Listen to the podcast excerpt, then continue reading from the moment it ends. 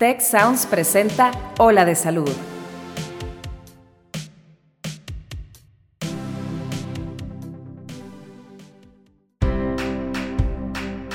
Esto es Ola de Salud. Yo soy Fernando Castilleja. Y yo soy Marcela Toscano. Y aquí comienza tu ruta de bienestar.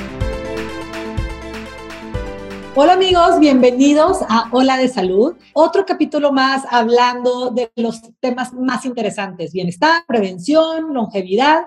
Y el día de hoy, otra vez estoy, bueno, ¿qué les digo? Contenta lo que sigue, porque además de estar con ustedes, estamos con el doctor Fernando Castilleja, Fernando, ¿cómo estás? ¿Qué pasó, querida Marce? Yo bien contento de volver a platicar contigo, como lo hemos venido haciendo ya por muchas, muchas ocasiones. Es un privilegio, porque además tú le entiendes bastante bien a estos temas de, prevención y de, y de, salud. Em, y el día de hoy tenemos un tema bien interesante, porque nos salimos un poco de lo individual a vernos más bien como en el todo junto con el medio ambiente. Nuestro tema tiene ya sabes que siempre tenemos títulos así súper catchy.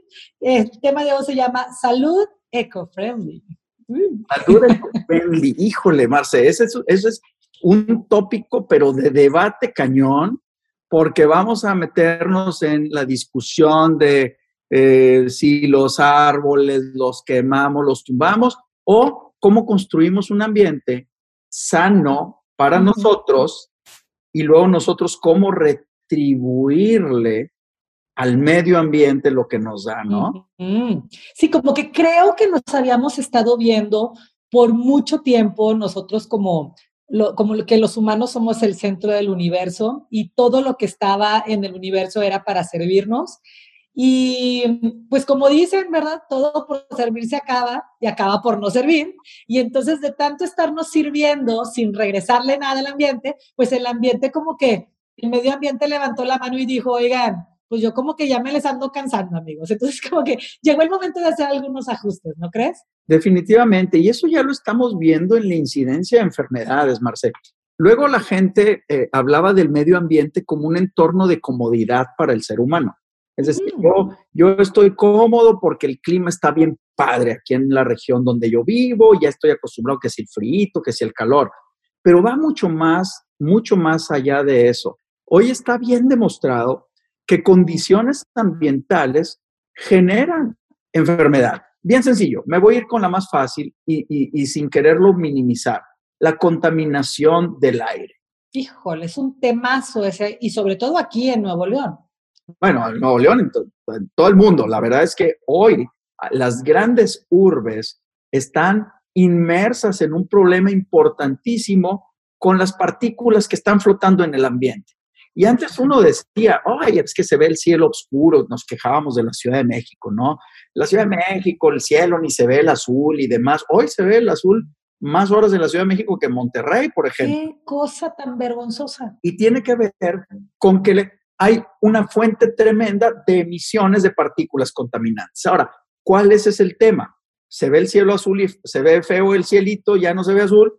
Pues sí, es cierto, esa es una parte, pero lo más relevante es que esta contaminación ambiental, la contaminación del aire, está bien demostrada y asociada con enfermedades crónicas del ser humano, enfermedades alérgicas, enfermedades pulmonares crónicas, hay incremento en la enfermedad cardiovascular. En las sociedades que el aire está contaminado hay más riesgo de infartos y de, y de stroke, de enfermedad vascular cerebral, que, que en lugares donde no hay esta contaminación del aire. Entonces, este sirva como ejemplo para abrir boca de lo que el entorno no saludable puede generar en la salud de los individuos y de la población. Claro, lo que pasa es que parece que si no es algo que puedo ver, no existe. Y si no es algo que me afecta inmediatamente, no afecta. Es como, ok, a mí me puede generar muchísimo miedo un asaltante que viene con pistola en mano, porque lo estoy viendo y además es inminente que me va a hacer daño, y, ante eso a lo mejor sí voy a levantar la mano, ¡hey! Hagamos cambios, necesito más seguridad, más, más iluminación en el callejón. Pero todo esto que mencionas, y por dar un ejemplo muy pequeño, porque podemos ampliarlo a cualquier cantidad de contaminantes del ambiente, pero en particular en este tema del aire, pues no son cosas que alcanzamos a ver hasta que son muy grandes, como esta nata gris que estamos respirando, pero tiene demasiado tiempo que esas pequeñas partículas sí están haciéndonos daño, que no, que no relacionamos tan de forma directa, ¿no? Como que nos podamos acostumbrar a tener los ojos rojos todo el tiempo. Ya se nos hace como hasta normal. Sí, lo que pasa es que estamos como seres humanos muy acostumbrados a lo tangible y lo intangible. Y luego los cambios ambientales que suceden en otra parte del mundo no nos preocupan. Nos dicen, no, pues el incendio está muy lejos. O esa ola de calor que estuvo matando gentes en Vancouver, pues está muy lejos de donde yo vivo, no me afecta. Cuando realmente el mundo ya nos había demostrado hace millones de años que es globalizado, es global. Entonces, lo que afecta en una latitud va a terminar afectando como el efecto mariposa famoso, ¿no?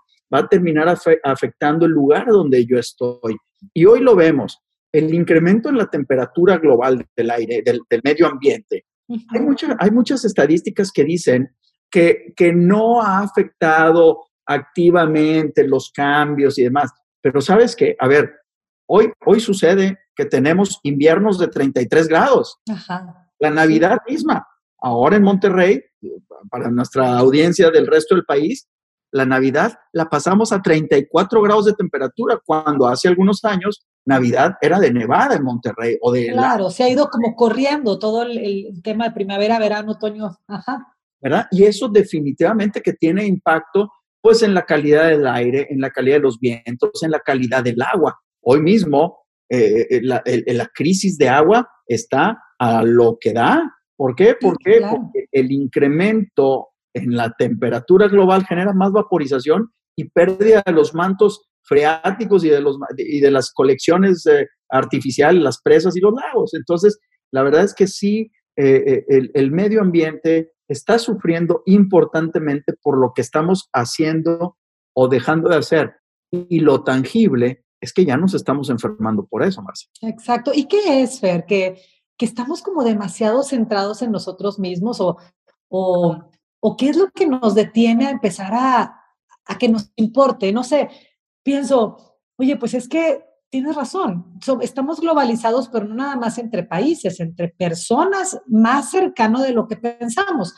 No sé si te acuerdas hace unos años, la gente que sea muy, muy joven, obviamente no le tocó, pero eh, a mí me tocó cuando estaba chiquita niña, que había campañas fuertísimas para el tema de no tirar basura afuera de tu coche. O sea, imagínate lo, o sea, ¿desde dónde empezamos? ¿Sabes? Era como, a ver, yo quiero mi coche limpio, me terminé la banana y obviamente como mi coche no debe estar sucio, abro la ventana y tiro la banana, o sea, ¿por qué no? O el papelito, o lo que sea. Ahorita suena loquísimo, pero hace unos años tuvieron que hacer campañas y campañas y campañas para que nos diéramos cuenta que las ciudades de todos, tu entorno es más grande de lo que piensas. Entonces, ahorita que, que, me acuerdo de esa campaña que me da entre risa y pena, que, que, seamos así como que tan primitivos, tan, tan rupestres, este, pienso, ¿qué nos ha faltado? Que seguimos sintiéndonos igual, porque ya a lo mejor no estoy tirando el papelito afuera de mi coche o, la, o la, banana, pero pues si mi carro está echando humo negro, pues ¿qué tiene? Yo subo mis, mis vidrios y yo no lo respiro. Pues claro que lo respiras, está en cuanto te bajes de tu coche. ¿Qué, qué nos falta, Fer? Conciencia social, Marce. Es un tema de cultura, es un tema de entender que lo que yo hago impacta no nada más a mi entorno inmediato, que es lo tangible, sino a mi entorno que está un poquito más lejos de mí y a mi, a mi medio ambiente. Y eso es intangible en principio, porque yo no percibo que esa contaminación me está afectando. Yo la veo muy lejos cuando realmente me está afectando a mí. Tú ahorita que hablabas de esta campaña de... ¿Te acuerdas? No tirar, la basura. ¿Sabes qué? Cuando nos empezamos a hacer conciencia, cuando nos dimos cuenta que los huracanes eh, tapaban las alcantarillas. Terrible, porque se tapaban las alcantarillas y se inundaban las calles. Entonces dijimos, ah, es importante.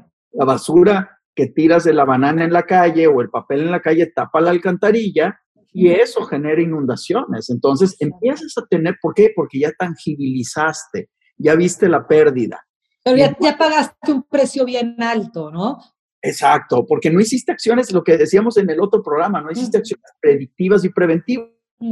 sino reactivas. Ahora ya reacciono, ya no tiro la basura porque se tapa la alcantarilla. Oye, chato, pues qué bueno que ya lo hiciste, pero hay muchas otras cosas que tienen que ver con nuestro entorno, nuestra calidad del aire, la calidad del agua. ¿Sabes que en la Ciudad de México la gente no toma agua de la llave? ¿Por qué? Porque no confías en que el agua de la llave por las tuberías viejas y maltratadas mm. pueda llegarte con agua potable a la casa. ¿Y qué sucede? Pues compras agua embotellada. Y al comprar agua embotellada tienes que tener camiones que andan pasando por todos lados haciendo emisiones, etcétera. Y consumiendo productos derivados del petróleo, energías que vienen de petróleo, que son fósiles y que producen una cantidad de contaminantes. de plástico. luego esta botella pues no termina en el contenedor correcto, si no, no, se va a reciclaje, si no se queda en una alcantarilla finalmente. Entonces se genera este círculo vicioso de efectos nocivos, ya no nada más al medio ambiente y al entorno, sino a la misma sociedad, a la calle, a, las ciudades, ¿no? Entonces, yo... Hay que, que tomar en cuenta que hay cosas que, que, bueno, van a ser reversibles y hay cosas que si no tomamos conciencia, pues ya no van a ser reversibles, como estos de, de, ozono, que a lo mejor dices, oye, pues yo no pensé que estaba pasando, pero está pasando y probablemente ya no sea un tema reversible o la extinción de algunas especies que, que bueno, pues ya no pueden vivir y, y, y ya se extinguieron porque cambió el entorno. Entonces, urge que seamos, pues, no solo más conscientes, porque ahí, pues, no se acaba el tema, sino que realmente le metamos energía y seamos participativos y nos dejemos un poco de privilegiar la comodidad, porque creo que en esta pregunta que te hacía, ¿qué nos falta? Además de ser más conscientes, creo que necesitamos tener ganas de estar menos cómodos, porque claro, o sea, ¿para qué te miento? Claro que es más cómodo subirte al coche solo en vez de ponerte de acuerdo con tu vecino de enfrente que va a la misma universidad a la misma hora que tú, porque pues qué flojerita tomarme cinco minutos para pasar por él y luego esperarlo que no salga a tiempo, etcétera, ¿no? O sea, como que siempre es más cómodo, no, no que siempre, pero mayormente va a ser más cómodo lo que no necesariamente es mejor. Mira, la verdad es que estamos eh, inmersos hoy en un entorno cultural de verse a uno mismo en el espejo nada más, ¿no? Y, y el bienestar que me aporta a mí, el, las consecuencias que puedo yo tener o que me pueden afectar, sin pensar en esta conciencia social. Hoy creo que hay muchas voces que están levantándose con el propósito de generar conciencia social, pero también me parece que nos estamos polarizando. Eh, estamos, nos estamos polarizando en visiones eh, más bien eh, rígidas sobre lo que supuestamente y lo entrecomillo debería ser. Cuando tenemos que encontrar un justo medio que beneficie a la sociedad, pero que beneficie al medio ambiente. Para entender esto, pues hay que conocer la información que los expertos nos dan, lo que, lo que los ambientalistas protegen, este, pero también en el entendido de lo que la afectación al medio ambiente causa en el ser humano. Entonces, son conversaciones complejas de múltiples factores, no es nada más de una persona que decide, por ejemplo, este, hacer una, una refinería en una zona que se va a inundar y que no va a servir para nada, pues, pues bueno, este, ¿cómo le hago mejor para promover eh, energía eólica, energía del viento, este, sin entender que, que, que el viento que, estos aparatos de energía eólica no le van a quitar el aire a nadie, como algún director en algún momento dijo. Entonces, hay que entender que cómo está la ciencia detrás del cuidado del medio ambiente con el propósito de cuidarlo, pero también afectar lo menos posible eh, negativamente a la sociedad. ¿Y qué podemos hacer? Cosas chiquitas, no sé. Creo que también, ¿por dónde podemos empezar? A ver, amigos que nos están escuchando y que y que después de esta, de esta pequeña conversación que tenemos Fer y yo para, para nosotros y para ustedes, a lo mejor dices, híjole, sí es cierto, em, quiero hacer algo. No esperemos, digo, no lo descarten, pero no esperemos hacer cosas grandiosas, este, eh, solos y vamos a cambiar el mundo uno solo. A lo mejor no va, no va tanto por ahí, pero pequeñas acciones de todos, terminan por hacer grandes movimientos, cosas chiquitas que a lo mejor pensamos que no son, pero no sé, por decirles un ejemplo, el tema del plástico.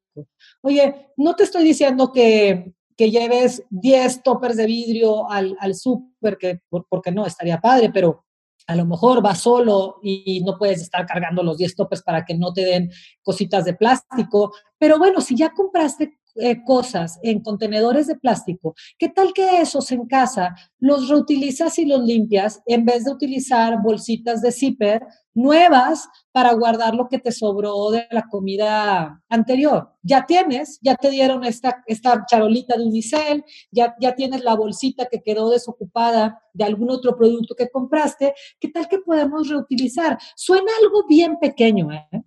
Pero si todos lo hacemos, poquito, poquito de todos, sí puede disminuir la demanda y la producción de ciertos productos que estamos eh, consumiendo de forma voraz y de forma inconsciente. Ese es un ejemplo. Otro ejemplo, lo que decíamos, compartir el coche. Comparte las vueltas. A lo mejor no todas, no tampoco te digo, oye, pues ando corriendo, no puedes todas, pero pues a lo mejor de nada te cuesta que si vas, sales, y, ves a tu compañero de trabajo que está ahí parado a punto de agarrar un transporte y tú vas en la misma dirección, a lo mejor lo puedes subir y lo, y lo acompañas y se acompañan tantitos trayectos, no sé. La verdad es que yo no soy la persona más más preparada en el tema de ambientalismo y así, pero se me ocurre que hay muchas cosas pequeñas que creo que dejamos de hacer porque quisiéramos hacer cosas grandiosas y decimos, ah, pues si, no va a cambiar el mundo, mejor no hago nada y sigo haciendo lo mismo que hago, que sé que está dañando mi entorno y el entorno de los demás. ¿No, ¿no crees, Fer? Mira, son pequeñas acciones individuales, pero también que empujen acciones colectivas. Por ejemplo, la, la separación de la basura. Eso es algo que hemos estado platicándolo por muchos años y que en otras partes del mundo se hace de manera muy eficiente. Pero ¿de qué sirve? Me acuerdo una vez que estaba yo con mis hijos en, en un museo aquí en la región y, y, y, estaban muy padres los contenedores de separación de basura y vimos cuando la persona de limpieza del museo agarró los tres contenedores y los puso en el mismo lugar y ya se una bolsita juntos, ¿no? Entonces dices, pues, ¿de qué sirve lo que yo estoy haciendo individual si en la parte colectiva no hay una respuesta? Ahora, tú hablabas hace rato, pequeños movimientos pueden generar grandes acciones. Yo creo que tenemos una responsabilidad social para acercarnos y exigir que los políticos que sí tienen influencia en las determinaciones públicas se comprometan a una agenda de trabajo para poder definir cosas beneficiosas para la sociedad y para el medio ambiente y no nada más para sus carteras políticas. Entonces, creo que es el momento de este despertar social, pero que, tenga propósito, como lo hablábamos hace un momento, que las cosas que hagamos realmente promuevan un cambio sostenible en el largo plazo el, urbanismo en las, en las ciudades, el diseño de las calles, pues no nos compete a nosotros directamente, pero sí a través de la información y a través de la, de la concertación de ideas para poder llegar a hacer estos cambios que impactan al final del día positivamente en la salud. Tú sabes que una calle que está mal diseñada genera tráfico y ese tráfico genera más contaminación. ¿Por qué? Porque se detiene. Y entonces al generar más contaminación hay más enfermedad, eh, como lo dijimos hace rato. Entonces, creo que es una cadena de valor la que tenemos que ir construyendo poco a poco entre nosotros, entre nuestras familias y pues con, nuestros líderes también. Así es, darnos cuenta que no podemos cambiar que el mundo se mueva por intereses eh, económicos y darnos cuenta que nosotros como sociedad somos parte de ese interés de alguien, como tú lo decías tanto de que podemos cambiar entre la oferta y la demanda los productos que se generen y como también tenemos un poder, por ejemplo, con el voto, que no es un poder directamente económico, pero es un poder que a la gente que toma decisiones le interesa. Entonces, estoy muy de acuerdo contigo. Hay que darnos cuenta que somos muy valiosos en nuestras acciones que incluyen nuestra forma de consumir y nuestra forma de elegir con nuestro voto pues a las personas que van a tener impactos grandes en nuestra sociedad. Entonces, si nos damos un valor a nosotros mismos a través de este despertar de la conciencia, creo que vamos a poder utilizar ese valor de una forma muchísimo más constructiva y responsable. Al final del día, COVID nos enseñó que la salud debe estar en la mesa de conversación siempre y es prioritaria. Y la salud ambiental es parte importantísima de que la salud global de los individuos se dé.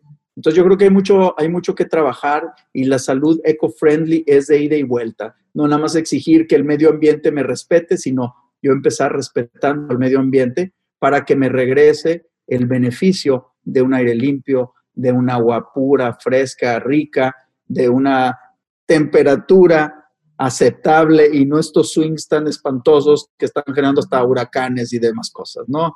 Bueno, Marce, creo que eh, esto es una conversación para largo que podemos desmenuzar en muchos temas, pero pues como siempre, este, me, me encanta, me encanta tocar estos temas contigo. Muchas gracias, Fer. Y creo que, creo que el objetivo se cumple. ¿eh? O por hoy, nada más es despertar un poquito la conciencia y como dijiste, vamos a querer al mundo para que el mundo nos quiera. Muchas gracias por tu tiempo, Fer. Gracias por este espacio de Ola de Salud. Al contrario, Marce, siempre encantado de charlar contigo. Nos vemos pronto. Hasta luego, amigos. Que tengan un buen día. Adiós. Cuida tu mente. Los expertos del TEC de Monterrey brindan herramientas y consejos para potenciar una vida positiva. ¿Por qué nos es tan difícil a veces perdonar? Un programa con ejercicios y rutinas para ayudarnos a cultivar una vida plena. El perdón es una elección. Escúchalo en Spotify, Apple Podcast y Google Podcast. Muchas gracias al equipo de Tech Salud, el Sistema de Salud del Tecnológico de Monterrey y al equipo de Tech Sounds productor ejecutivo de Tech Sounds, Miguel Mejía. Asistentes de producción, María Guadalupe Monroy. Productores de Ola de Salud, Melissa Hinojosa, Nora Morales y Fernando Zamora. Diseño, Daniela Solís. Postproducción, Max Pérez, Marcelo Segura y Sergio Chávez. Te invitamos a escuchar el siguiente episodio de Ola de Salud y el resto de los programas de Tech Sounds en los canales de tu preferencia.